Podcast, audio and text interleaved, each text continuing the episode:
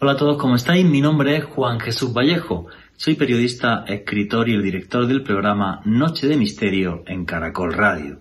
Nos acompañan desde hace mínimo 15.000 años. Los animales son parte de nuestra vida, de nuestra sociedad, y algunos de ellos se han realizado tales proezas que han sido capaces de convertirse en historia y en leyenda, desde el sargento Stubby salvando vidas en la Primera Guerra Mundial, hasta la gorila Coco, que era capaz de hablar más de mil palabras en lenguaje de sordomudos. Pero si queréis saber sobre esto y mucho más, no perdáis el último podcast de Noche de Misterio en Caracol Radio, los animales más famosos de la historia. Noche de Misterio. Juan Jesús Vallejo.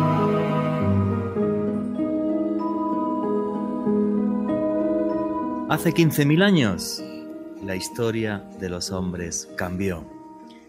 Vivíamos solos, vivíamos en medio de bosques, de selva, de desiertos, vistiendo con apenas taparrabos en aquella época. Y de repente, como comentaba al principio, dejamos de estar solos, porque en una cueva, casi con toda seguridad en Anatolia, la actual Turquía, hombres y lobos convivieron juntos, y aquellos grandes animales de gran ferocidad fueron perdiendo parte de su agresividad para poder estar junto a nosotros. Y eso de ir perdiendo agresividad no es solamente eh, algo metafórico, sino que realmente su cuerpo y hasta su cerebro se transformó. Los lobos que se adaptaron a vivir con los seres humanos perdieron un 20% de su tamaño cerebral y eso hizo que pudieran perder mucha agresividad. Y así comenzamos un nuevo viaje, el viaje de una vida junto con compañeros que no eran humanos, junto con animales. Para algunos, prácticamente nuestros hermanos, muchos de cuatro patas como los perros. Yo los amo y reconozco además, y lo digo públicamente, que hay veces que amo mucho más a los perros que a los seres humanos. Ellos jamás te van a traicionar. Buenas noches, noctámbulos. Mi nombre es Juan Jesús Vallejo. Los que queráis seguirme en redes sociales, mi Twitter es arroba Juan Vallejo, Juan J. E. Vallejo. En Instagram y en Facebook, Juan Jesús Vallejo. Y esto es Noche de Misterio, los programas que estamos haciendo especiales por Navidad. Y aquí en Noche de Misterio lo que hacemos es periodismo de misterio. Nosotros os ponemos los hechos encima de la mesa y vosotros decidís qué hay detrás y qué no. Para los que os guste el periodismo de misterio, recomendaros también un canal de YouTube que es Oculto tras la sombra. La vida del hombre cambió cuando empezamos a convivir con los animales. Primero fueron los perros, luego domesticamos los caballos, luego también animales que tenemos en la granja y que nos dan comida. Y los animales nos han acompañado en absolutamente todo guerras, conquistas, alegrías, penas, tristezas, son parte de la sociedad humana. Hay quien no le gustan mucho los animales, a mí me fascina, y lo digo así de claro y de tajante. Amo a mi perro, Tito, que está por aquí ahora al lado mío. Un bernés de la montaña pesa el bicho 45 kilos. O sea que si se esfuerza un poco y come un poco más, casi que me va a superar en kilos a mí. Y no os imagináis lo que me cuesta el pienso, el cuido, decís aquí en Colombia. Bueno, señores, y ya sin más preámbulos, arrancamos el programa. Alejandro Bernal, amigo, compañero, buenas noches, ¿cómo estás? Buenas noches, Juan Jesús. Un saludo para usted, para nuestra invitada esta noche, Joana Arenas, y para todos los oyentes que se suman a la señal de Caracol Radio en este momento en directo, todos aquellos que nos sintonizan a través del dial en el radio o en la aplicación de Caracol Radio para dispositivos móviles. También un abrazo muy especial para las personas que nos escuchan en diferido a través del podcast que estamos publicando todas las semanas en la lista de reproducción del canal de YouTube de Caracol Radio. Juan G, esta noche un programa muy especial para mí, también amo a los animales, para mí es un programa entrañable, eh, dar a conocer este tipo de historias donde estos compañeros de nuestro camino se convierten en algo más. Y esto es una investigación que vamos a desarrollar en la próxima hora aquí con mi hija Kitty Bastet, mi gatita, aquí durmiendo al lado. Así que hoy estamos muy acompañados de animales, Juan G.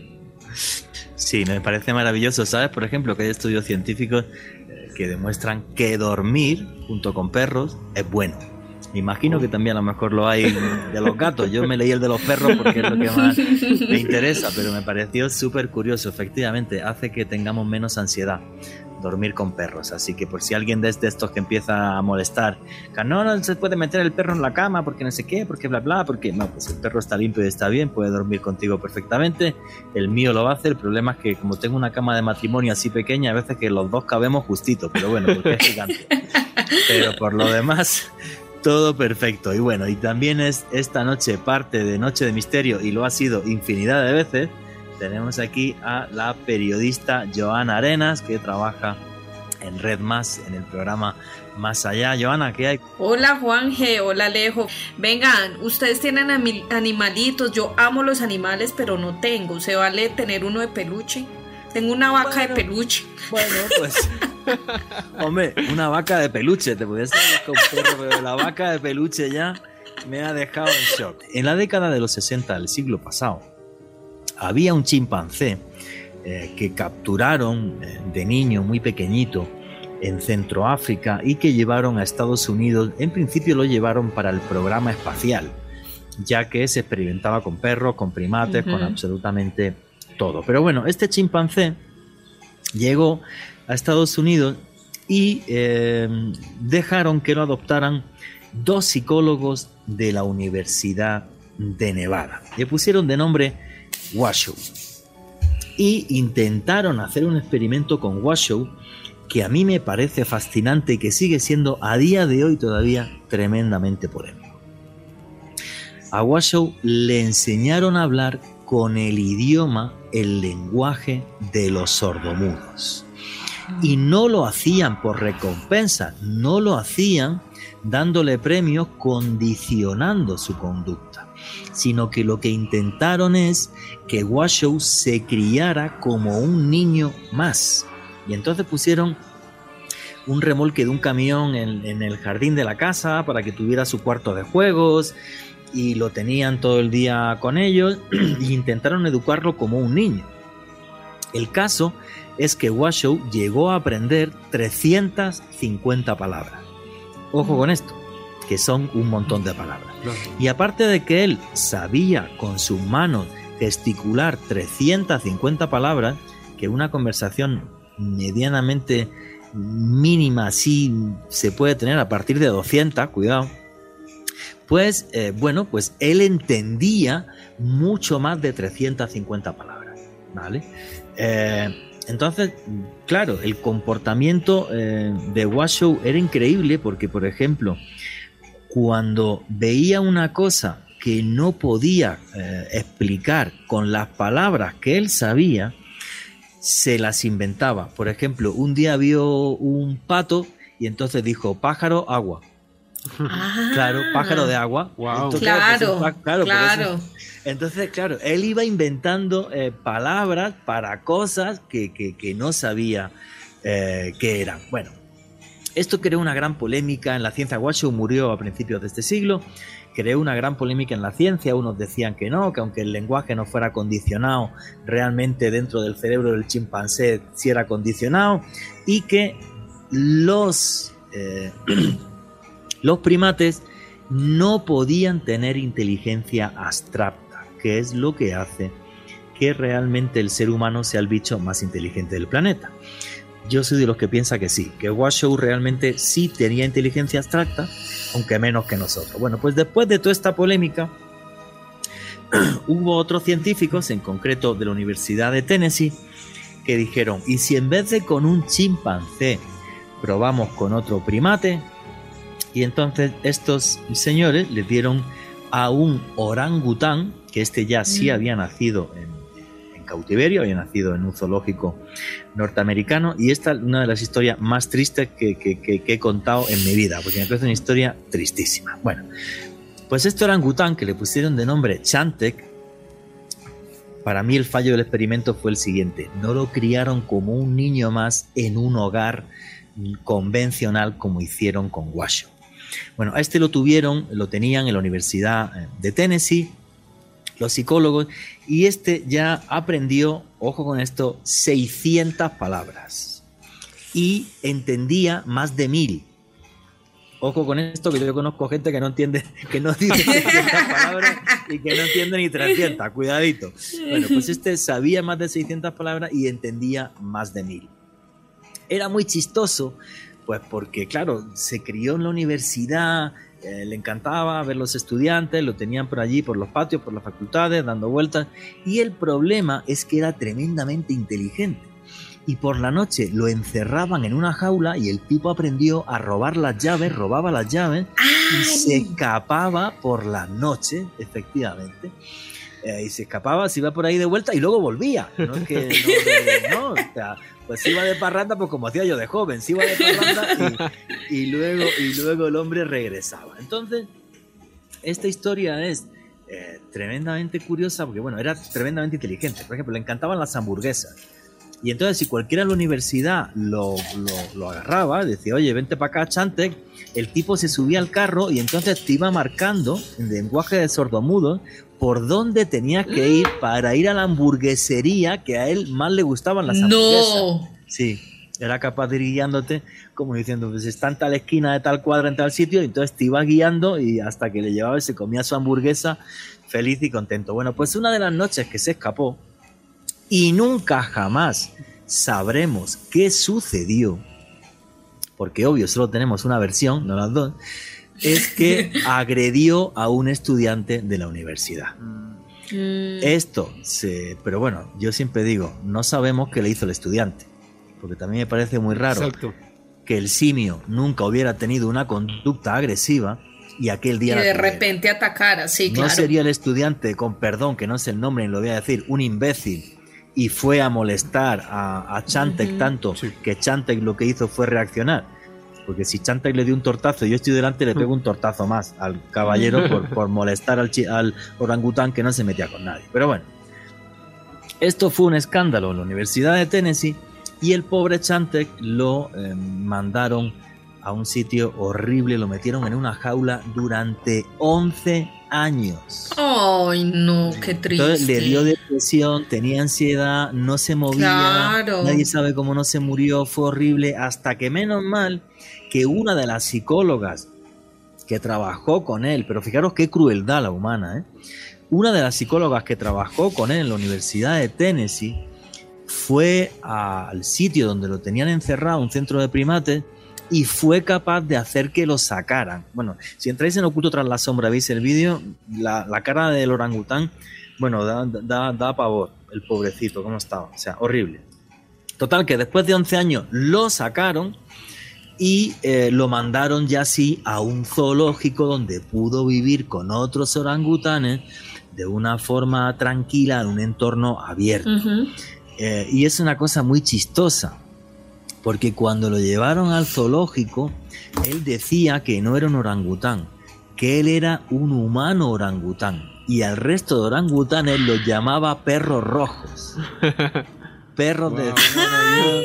Sí, sí, claro, sí, los sí. veía diferente por cómo se crió, es lógico también, ¿no? Claro, no era capaz, aunque estuvo con los orangutanes sin ningún problema y nunca dio ningún problema de agresividad, quiero dejar recalcar esto también, eh, mm, se relacionaba con los orangutanes, pero le gustaba más relacionarse con los seres humanos. Claro. Y esto es una cosa eh, muy, muy loca. Hay que decir, Chantec no tuvo hijos, pero Washoe, el, el- el chimpancé que tuvo hijos, a sus hijos empezó a enseñarle el lenguaje de signos. O sea, el concepto de cultura y de conocimiento heredado, Washoe lo desarrolló. Es una cosa increíble estos experimentos que se hicieron con primates. Y voy al, último eh, gran experimento que se hizo eh, con primates, que este fue con una gorila. igual nacida en, cautiverio, desde bebé se la llevaron a la Universidad eh, de Stanford y ahí hicieron una mezcla de experimento entre lo de Washoe y lo de Chante. O sea, dijeron, no metamos la pata otra vez, vamos a hacerle, sí, en la universidad, pero aparte un habitáculo gigante que tenga su casa, su jardín, donde moverse, no lo encerremos por la noche en una jaula, así como hacíamos con, con Chantec. Y Coco, la gorila, agarraos, porque esto sí es fuerte, Coco aprendió más de mil palabras en lenguaje de signos, manejaba más de mil palabras y entendía más de dos mil yo conozco mucha gente que no entiende dos mil palabras, pero muchísimas. No voy a decir nombres, pero y vamos al, Congreso de la República más de la mitad. hay menos de 50, Juanje. Hay menos de 50 que lleguen a las dos mil palabras, seguro. Pero bueno, en todos los congresos, en el de España igual, ¿eh? no te creas. Entonces, eh, bueno, pues eh, lo de esta gorila es increíble porque está, bueno, está en la Universidad de Stanford, incluso llegaban a hacer con ella videoconferencias en las que le respondía a los internautas y todo. Hay una historia muy curiosa. Eh, si veis los vídeos de Coco, la gorila, tenéis uno, eh, por ejemplo, también oculto tras la sombra, pero si veis los vídeos es espectacular porque era tremendamente afectiva ojo con esto, que un gorila tiene una fuerza absurda. Un gorila de un puñetazo puede romper un tronco. Si le pega un puñetazo a un ser humano, ni os cuento lo que queda del ser humano, básicamente nada. Y era tremendamente afectiva, tremendamente cariñosa, necesitaba el afecto de sus cuidadores y de los psicólogos eh, continuamente. Em, Em, se veía en un espejo y decía, sí, yo soy la gorila, Coco, o sea, tenía conciencia de ella misma, separado del resto del entorno. Eh, y esto fue ya la mega polémica en el mundo de la ciencia, porque obvio, los de siempre, los escépticos, porque igual que si el lenguaje si era condicionado tal, es muy curioso porque en una de estas charlas que se hicieron por internet, porque a Coco le buscaron eh, dos novios, a ver si había forma de que tuviera hijos. Y a ver si hacía igual que Washoe, le enseñaba a sus hijos eh, este tipo de conducta, el lenguaje abstracto. Y eh, nada, que no le gustaban los gorilas, le mandaron primero a uno y luego a otro, y entonces hubo un internauta que le dijo, oye, pero ¿por qué no te gusta el gorila? Si se le ve, parece ahí el tipo simpático y tal. Y además, los gorilas también les enseñaron lenguaje de signo, aunque ya mucho más tarde que Coco y no avanzaron tanto. Y entonces, eh, Coco. dijo? Coco, dijo que no, que eran una porquería y que no le gustaban y tal. Entonces, claro, la, psicóloga de Stanford se quedó blanca y, dijo, no, es que como que se ha equivocado, ¿cómo va a decir eso? Y entonces Coco se enfadó y dijo, no, fulanito, uno de ellos lo comparó con un retrete, con un váter donde iba a hacer popó. Entonces, sí, sí, o sea, se enfadó muchísimo Coco. Y eh, exactamente igual que hacía Washoe cuando veía una cosa y no tenía la palabra, se las inventaba. Por ejemplo, un anillo, no sabía cómo decir la palabra anillo y dijo una pulsera, pero para el dedo. Mm. O sea, era eh, tremendamente inteligente. Coco falleció hace, hace dos años. Eh, no sé ahora mismo, que me imagino que sí, que la Universidad de Stanford seguirán, intentarán seguir haciendo ese tipo de experimentos, aunque tienen mucha polémica porque eh, a los animalistas, a muchos animalistas, no les gustan porque entienden que es desnaturalizar a los primates y eh, otros científicos, haga lo que haga el orangután, el chimpancé o el gorila, siguen diciendo que eso no sirve para nada y bla, bla, bla, bla, bla, bla. Desde mi punto de vista, el que se hagan experimentos eh, con primates obvio, nunca sacarlos de su entorno natural, no irnos al Congo a sacar gorilas ni cosas de estas. Pero si son criados en, en zoológicos, sacar algunos de estos primates para ver hasta dónde puede llegar ese punto de interacción con los seres humanos y hasta dónde pueden avanzar en el lenguaje y ver cómo puede afectar eso a la ciencia en plan positivo, a mí sí me parece bien. Joan Arenas, ¿a ti qué te parece ese tipo de experimentos? ¿Tú los apoyas, no los apoyas? no sé qué pensar. Estoy un poco indecisa sobre mi postura respecto a eso. Me parece genial todos los experimentos que, que contaste, Juanje. Eh, y además que lo que demuestran es la capacidad que tienen estos animales de poder aprender muchas cosas que nosotros nos creemos exclusivos para eso como, como, um, como hombres. Pero, pero también creo que de alguna manera en esos experimentos pueden abusar un poco también del animal, ¿no? Eh, eh, exagerando de pronto ciertas cosas. Entonces, no sé, no tengo una postura concreta al respecto. Muy bien, a mí, a mí sí me parece bien, pero, pero si no tienes postura concreta me parece perfecto. Antes de, decirle a Alejandro Bernal que dé su opinión, que, que, que voy a hacerlo ya, Fijaros en una cosa, y os recomiendo que leáis artículos sobre esto, son muy fáciles de encontrar en Google, imágenes, eh, algunas también, algún vídeo también. La religión de los chimpancés. ¿Habéis escuchado alguna vez esto? Hace unos años en, en, Centroáfrica, diferentes naturalistas vieron cómo un grupo de chimpancés llegaba y se ponía delante de un árbol muy enorme del bosque entraban como en trance y tiraban piedras, como para si para ellos ese lugar fuera sagrado, como si simbolizara ese árbol la madre naturaleza, por ser el árbol más antiguo de la zona. Algo que me impactó de una forma eh, increíble. Alejandro Bernal. Juan G, la afectuosidad que tenía Coco era tan brutal que incluso ella llegó a adoptar un gatito a tenerlo como mascota, o sea, de esa manera ellas se contemplaba en su eh, hermandad con los demás animales, era tremenda y en una oportunidad Juan G dio un mensaje que para algunos es apocalíptico, le preguntaron sobre qué opinaba de lo que estaba sucediendo en el mundo y Coco básicamente dijo que el ser humano era muy estúpido e instó a nuestra especie a cuidar el planeta es decir, por favor, no se demoren más, apresúrense y cuiden el planeta ya. La naturaleza los está viendo. Sí, sí, sí. Sí, sí. Es que, claro, quiero decir una cosa. Tú a Coco le ponías el noticiero y lo entendía. Es que es muy heavy esto lo que estoy diciendo. O sea, sabiendo dos mil palabras, tú pones el noticiero y lo, y lo entienden, pero vamos, o sea, eh, de sobra.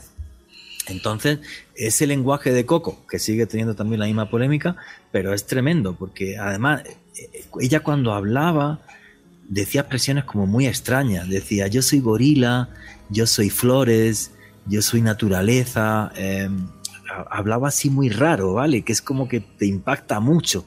Y cuando empieza a decir en, el vídeo, que ese, ese vídeo se hizo viral, hombre estúpido, hombre estúpido, está destrozando la naturaleza, pues claro, pues es que es completa y absolutamente cierto, ¿no? Entonces que veas a un gorila tener más reflexión que el señor Donald Trump, que se salió de los acuerdos de París, acrecentando así el problema del cambio climático, pues es algo que eh, cuando menos eh, impacta. Bueno, insultos a, arroba Juan G. Vallejo, me metí con Donald Trump, que para algunos es un dios. Eh, pero claro, es, es grave lo que, lo que, lo, que, está pasando y ese mensaje de Coco eh, pues era tremendamente espectacular. Yo creo que en casi todos los países del mundo a día de hoy ya está total y absolutamente prohibido tener simios, eh, precisamente por eso, porque los simios pueden llegar a un grado de aprendizaje o, por ejemplo, de llegar a tener ese razonamiento abstracto que nos asusta y que, eh, bueno, pues yo creo que ya prácticamente en todos los países del mundo está prohibido tener simios, solo lo pueden hacer zoológicos, que eso sí me parece bien, en un entorno obvio que tiene que ser eh, agradable y también una cosa que es fundamental creo yo para estos animales y para otros es que se regule eh, cómo son los zoológicos del planeta. Yo recuerdo. Total, total, porque es que hay unos zoológicos que son, o sea, Juanje, deplorables. No, nada que hacer. nada que hacer.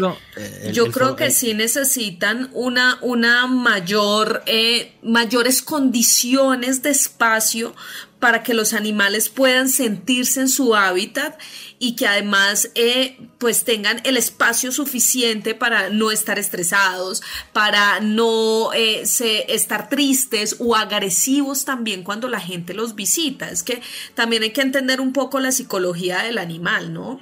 Sí. Eh, si tú te vas, por ejemplo, a un zoológico de un país desarrollado, yo pongo el ejemplo, te puedo poner el ejemplo del zoológico de Madrid.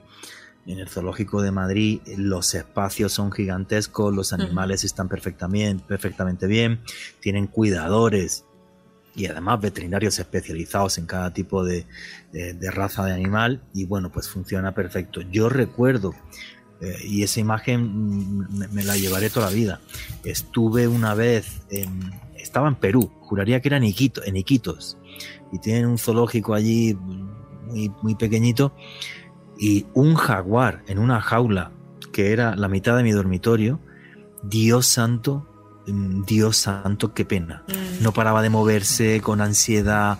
O sea, vamos a ver, ese bicho necesita por lo menos mil metros cuadrados. Por lo menos mil metros cuadrados, obvio. Obvio.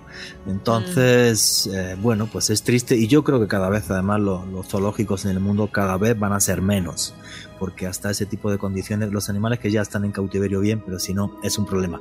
Y vamos a seguir por este paseo por algunos de los animales más asombrosos de la historia. Joan Arena, ¿quién fue el sargento Stubby? Ay, el sargento estuvo más lindo, Juan, esta historia es hermosa. No, yo realmente estoy súper conmovida con las historias de hoy.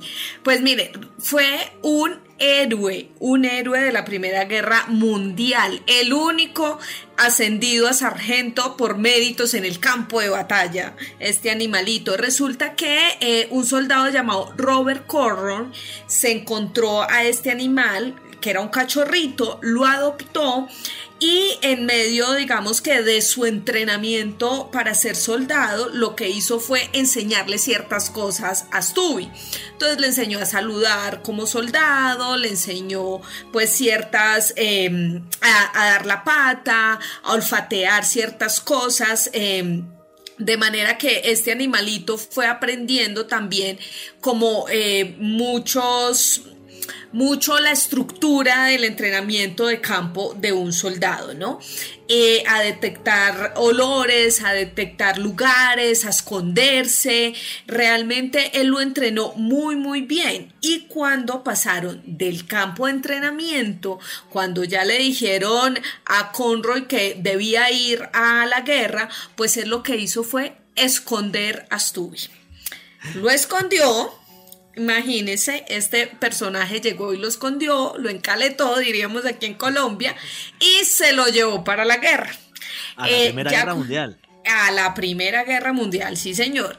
Y entonces cuando iban eh, rumbo a Francia, pues a bordo del barco en el que iban, pues lo que pasa es que descubrieron que el perrito iba ahí. El comandante descubrió al perro, a Stubby, pero que hizo Stubby cuando se, eh, cuando se encontró con el comandante fue hacerle el saludo de soldado. Ponía su patita, su patita en su ceja. Entonces, pues por supuesto, el comandante, pues ya no podían hacer nada, no iban a dejar el pobre perrito a la deriva y pues decidieron llevarlo con ellos a, a la Primera Guerra Mundial, al campo de batalla. Pues resulta que semanas después del inicio de, esta guerra, empezaron a darse cuenta que Stubby pues tenía muchas habilidades, ¿no? Sobre todo para encontrar a eh, soldados que estaban heridos entre muchos cadáveres, ¿no? Entonces él a través del olfato lo que hacía era descubrir a esos, esos cadáveres, quitar los cadáveres y encontrar a esos soldados que estaban allí apenas heridos, exacto, muy mal heridos y avisaba obviamente pues con el ladrido que allí estaban y finalmente podían rescatar a esos soldados. Digamos que esa fue la función principal de Stubby. Pero adicional a esto, pues como estábamos en, como estaban en una guerra, pues lo primero fue que también estuvo herido en medio de ese campo de batalla. Resulta que este perrito recibió una granada de gas mostaza que pues lo puso muy sensible y a olfatear este líquido, pero en vez de ser algo negativo se convirtió en algo positivo porque esto le ayudó a determinar o a, o a, detectar mucho más fácil este tipo de bombas, de granadas y así avisarle a los soldados para que no estuvieran o no fueran a caer en esas trampas. Hay que decir que eso es muy importante porque la primera vez utiliza un gas mortal en una guerra fue en la Primera Guerra Mundial. Ese gas era utilizado eh, por los alemanes y para los seres humanos, obvio, pues resulta que el gas era indetectable hasta que ya lo tenías encima y te estaban muriendo.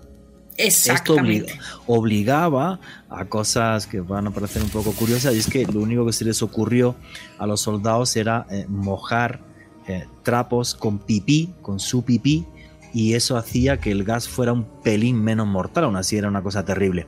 Y de repente, mira por dónde, Stubby, el sargento Stubby, con su olfato era capaz de detectar el gas mostaza antes que los seres humanos y los avisaba unos minutos antes que era crucial para poder esconderse y poder sobrevivir. O sea que fijaros, si no dejan llegar a Stubby a ir a la guerra, hubiera muerto muchísima más gente en ese batallón. Así es, exactamente, que era el batallón de infantería 102, a ese era el que pertenecía a Stubin y su dueño Conroy.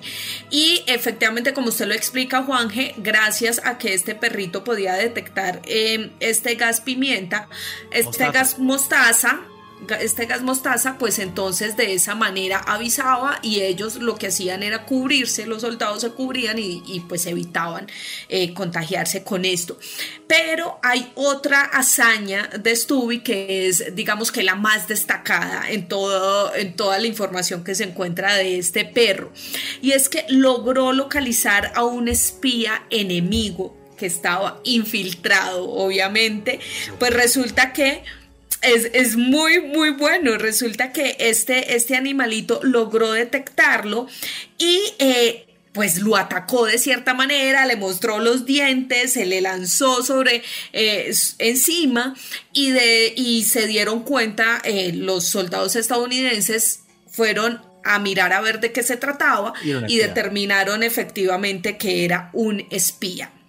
Imagínese esto, gracias a héroe, Héroe de guerra, pero un héroe de guerra. Exactamente, era completamente un héroe, Juanje. Ya después eh, que terminó la Primera Guerra Mundial, pues llegó a Estados Unidos y era toda una celebridad. De hecho, varias mujeres le cosían ropa, saquitos eh, para recibirlos cuando llegaran mujeres de los mismos soldados porque le agradecían a Stubby por haber eh, ayudado en medio de esa, de esa batalla y los soldados mismos pues lo convirtieron en toda una celebridad.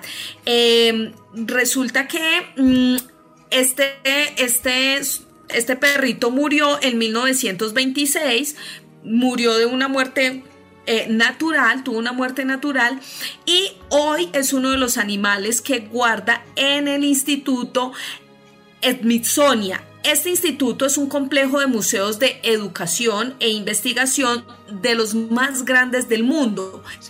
Y ahí está Stubby, está su cuerpo, se encuentra disecado y conservado. Recibió medalla eh, de oro de la Sociedad Humana de Estados Unidos. Recibió la banda de herido en combate también. Entonces es el más condecorado de la Primera Guerra Mundial, imagínense esto. y además era un perrito que simplemente se coló en medio, en medio de este batallón. Y a una película animada del 2018 que se llama Sargento Stubby, donde se cuenta pues toda la travesía de este animal. Y luego una cosa curiosa, ni siquiera era un perro de raza, era una mezcla entre pitbull y terrier, era un chucho así. Exactamente. y, claro, es curioso. Era un perrito callejero. Sí, como alguien le dio por adiestrarlo, cuando en principio no era un perro de raza. Pero, ¿Qué va? Pues el tipo funcionó, imaginaros, hasta capturó un espía alemán. O sea, un aplauso para el sargento Stubby. Alejandro Bernal, ¿qué te parece la historia de Stubby?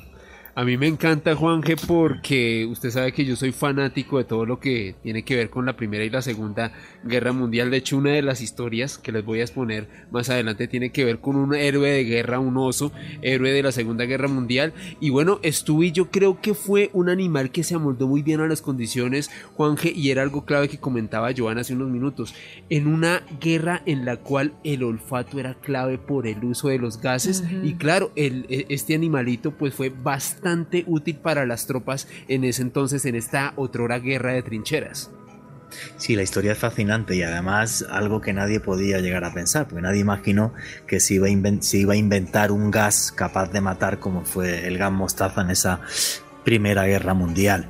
A día de hoy, bueno, fabricar ese tipo de cosas está totalmente prohibido por la Convención de Ginebra, eh, pero bueno, los perros realmente en momentos clave, los animales, en momentos tan duros como son una guerra, guerras que hacemos los humanos, no los animales, pero nos pueden ayudar a sobrevivir. Y esto creo que es muy importante. Y hablando de guerra y de animales, Alejandro Bernal, ¿quién era o quién fue el oso Wojciech? Juanje fue un auténtico héroe condecorado por los aliados por su actuación en la batalla de Monte Cassino, una de las batallas más importantes de esta conflagración mundial. Pero ¿cuál es la historia de este pequeño Osesno que se convirtió en miembro participante del ejército polaco durante esta incursión militar? La historia es así. En 1941, luego de un ataque alemán a, la Unión Soviética, hay que recordar que en ese entonces ya los nazis estaban ejecutando la Operación Barbarroja, más de 3 millones de soldados alemanes invadiendo la Unión Soviética. Resulta que en una de estas incursiones, Juanje, 26 mil civiles y 40 mil soldados quedaron exiliados. Entre esos 40 mil soldados había una división, la Compañía 22 de Artillería del Ejército Polaco.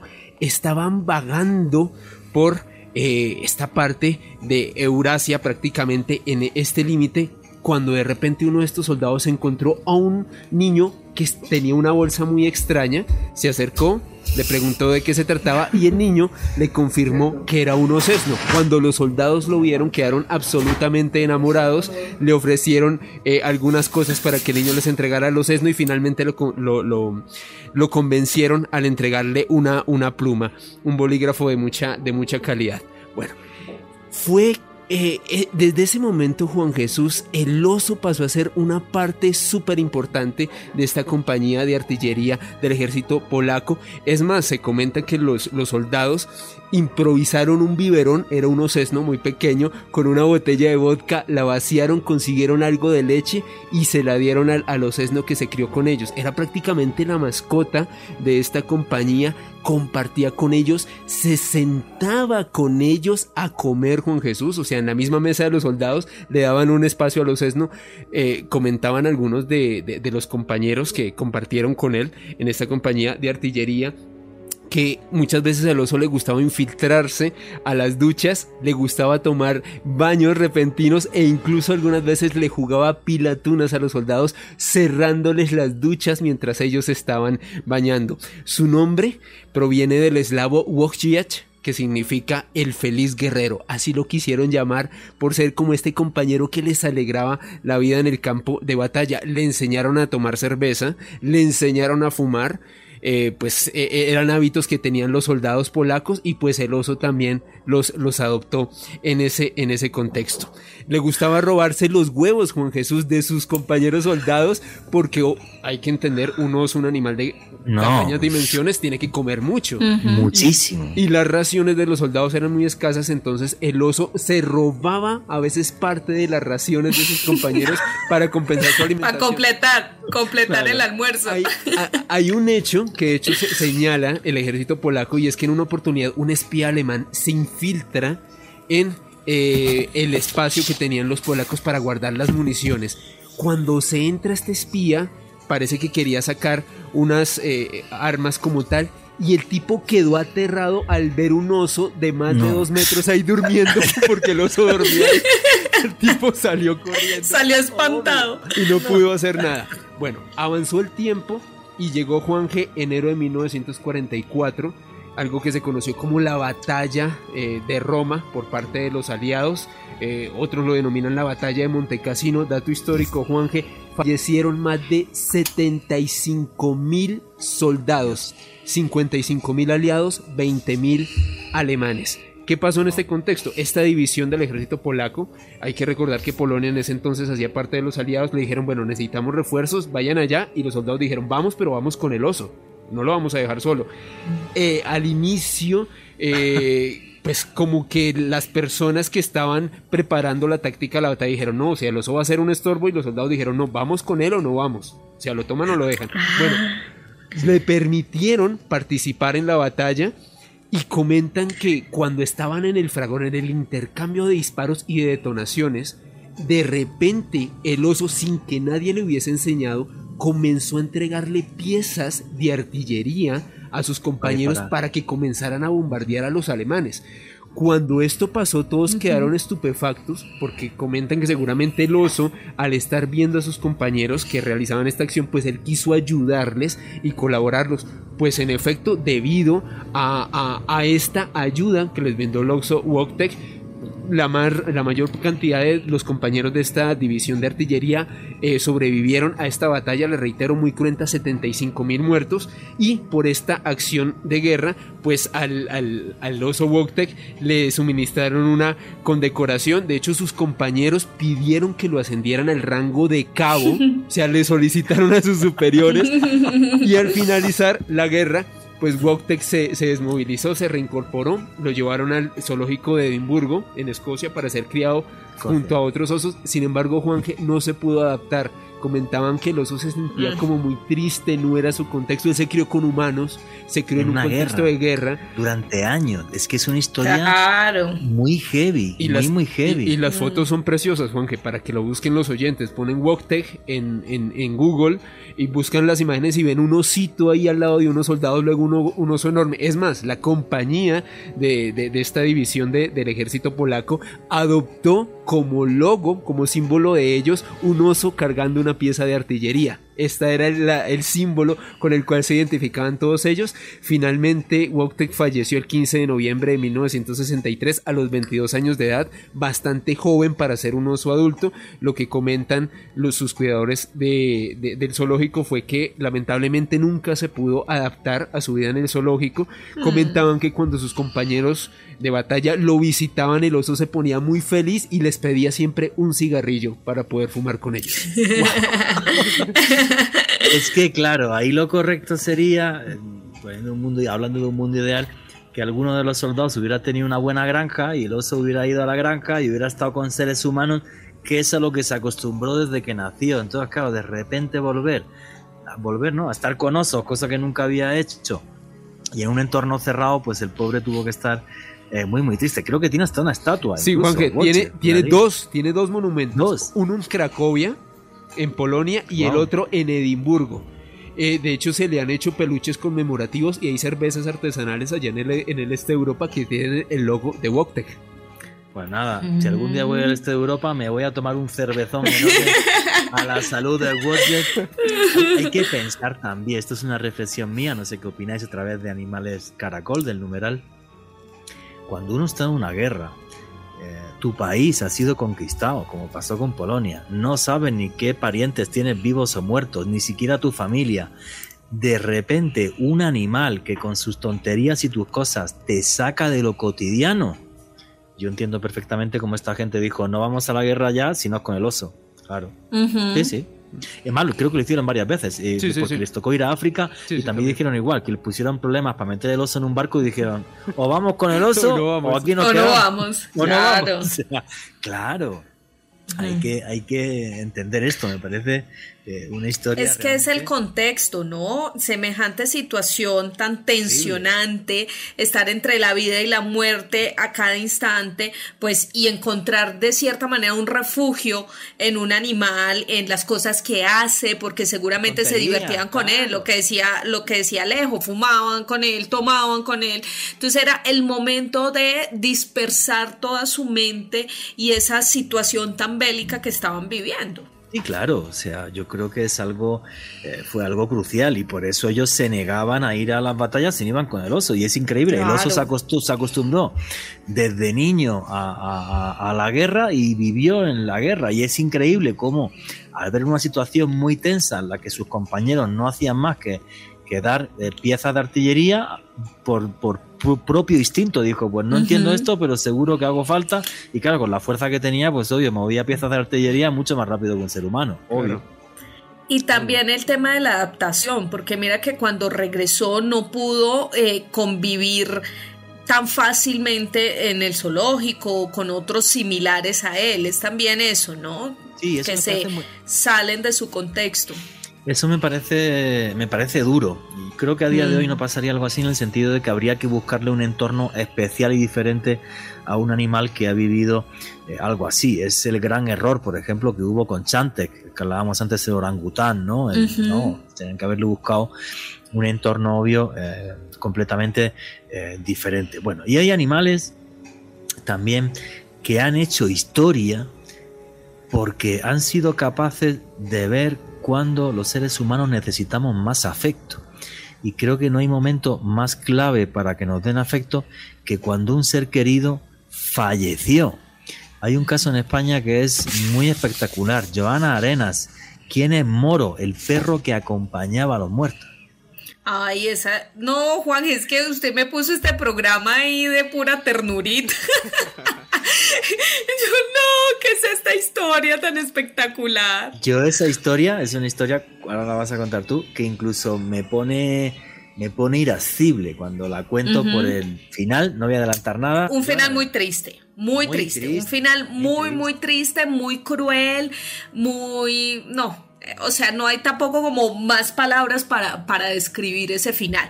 Pues mire, en el municipio Fernán Núñez de la provincia de Córdoba, en Andalucía, España, que usted conoce por supuesto perfectamente, señor, pues llegó un perrito. Llegó un perrito ahí callejero, abandonado. Hay varias teorías eh, sobre Moro lo pusieron Moro, ¿no? Hay varias teorías. Algunos decían que em, había sido abandonado en la carretera por algún camionero y pues logró ubicarse, digamos que en, en ese municipio. Otros dicen que, em, que lo vieron al lado del cadáver de su dueño y que finalmente se quedó ahí también en ese lugar.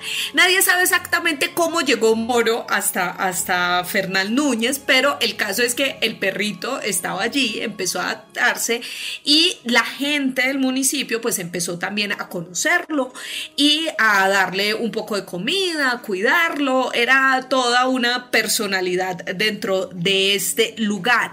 Pero lo curioso era que este este animal parecía saber cuándo alguien iba a fallecer. ¿Por qué? Pues resulta que cuando de alguna manera una persona, un habitante de este lugar, pues estaba como muy enfermo, Moro se acercaba a la puerta del lugar donde estaba, ya sea o el hospital o su casa, y permanecía ahí. Ahí, se quedaba ahí como si fuera un localizador, una cosa así. Allí se quedaba. Y luego, pues, eh, este, esta persona fallecía y lo más interesante de todo era que Moro siempre acompañaba a ese entierro, a esas personas que iban en la procesión con sus seres queridos para llevarlos finalmente hasta su morada. Pero era que no era una vez, era siempre, siempre, que fallecía alguien del pueblo, pues Moro era el primero en estar encabezando esa, esa desfile fúnebre. Fue tan famoso que no solamente fueron los periódicos locales los que sacaron esta historia, sino también los nacionales y e incluso eh, internacionales, fueron a hacer un informe acerca de esa historia de Moro porque era bastante particular.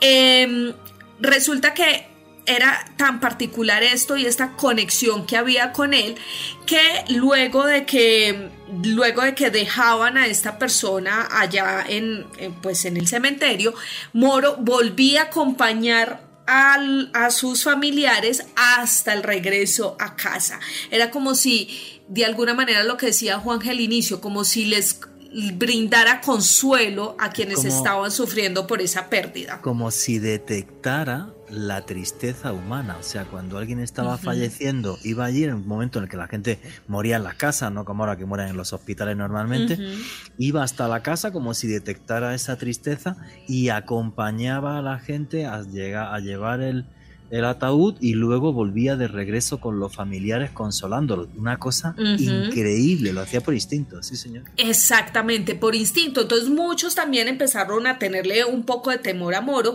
porque decían que era como un mensajero de la muerte, como un mal augurio, que si el perrito se ubicaba en cierta casa era porque ahí iba a fallecer alguien, en fin. Entonces muchos empezaron a tenerle como, como ese temor y otros empezaron a buscar de alguna manera una explicación de lo que hacía Moro.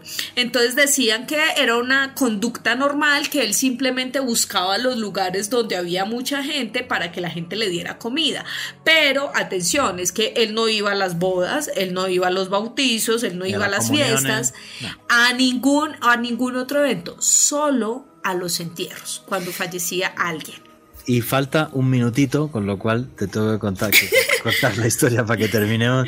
Bueno, el final de la historia es muy triste, como algunos empezaron a decir que si daba mal agüero, que si no sé qué, parece ser que llegaron un día unos borrachos y lo mataron de una paliza. Ojalá se pudran todos en el infierno, por mi parte. Y bueno, chicos, eh, 10 segunditos tenéis cada uno para despedidos. Joana Arenas, tus redes sociales. Juan G, eh, arroba Arenas B, me pueden encontrar en todas mis redes sociales, ahí dándoles información sobre el misterio. Muchísimas gracias, Alejandro Bernal. 10 segundos, tus redes sociales. Me pueden seguir en Facebook, Twitter e Instagram en arroba alebernal 3 Y como conclusión, muy, muy sencillo, señores. Nunca desprecien un animal, porque tiene los mismos sentimientos que nosotros, e incluso algunos mejores que los seres humanos. Nunca, nunca olviden que vivimos en un mundo mágico porque está repleto de misterio.